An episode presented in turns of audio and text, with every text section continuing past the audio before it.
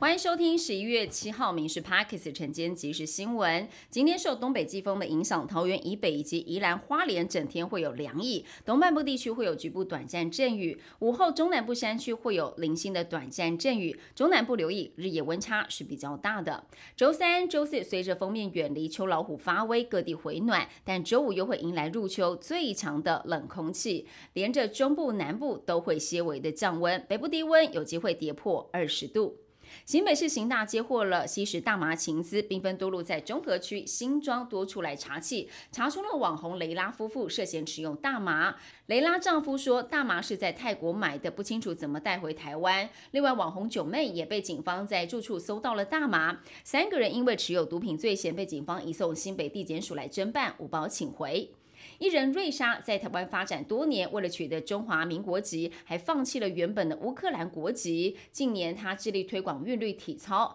传出民进党有意找她列不分区，但是取得国籍未满十年无法成真。但绿营肯定她对台湾的付出与牺牲。而另外，瑞莎她也透过社群账号强调，没有接到征询，目前重心还是在家人跟学生的身上。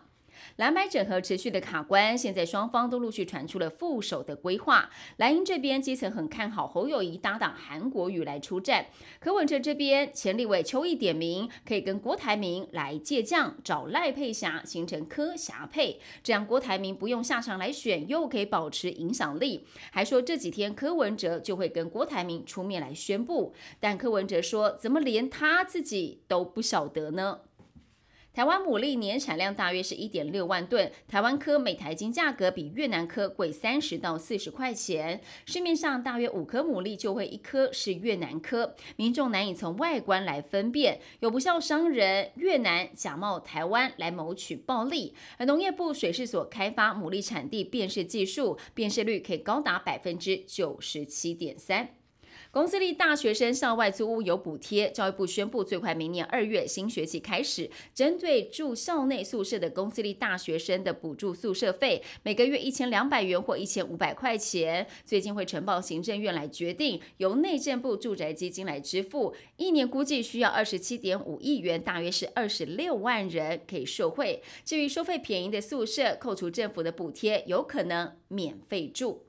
面对中国军机扰台，不断的威吓台湾，BCC 报道，美国正悄悄的武装台湾，强化台湾的地面战。台湾建军长期以发展海军跟空军军力为优先，现在台北正转向堡垒台湾战略，重点转为地面部队、步兵跟炮兵，才能击退在海滩登陆的共军，必要时跟共军在城镇丛林作战。美国认为这项战略将会使中国更难吞下台湾。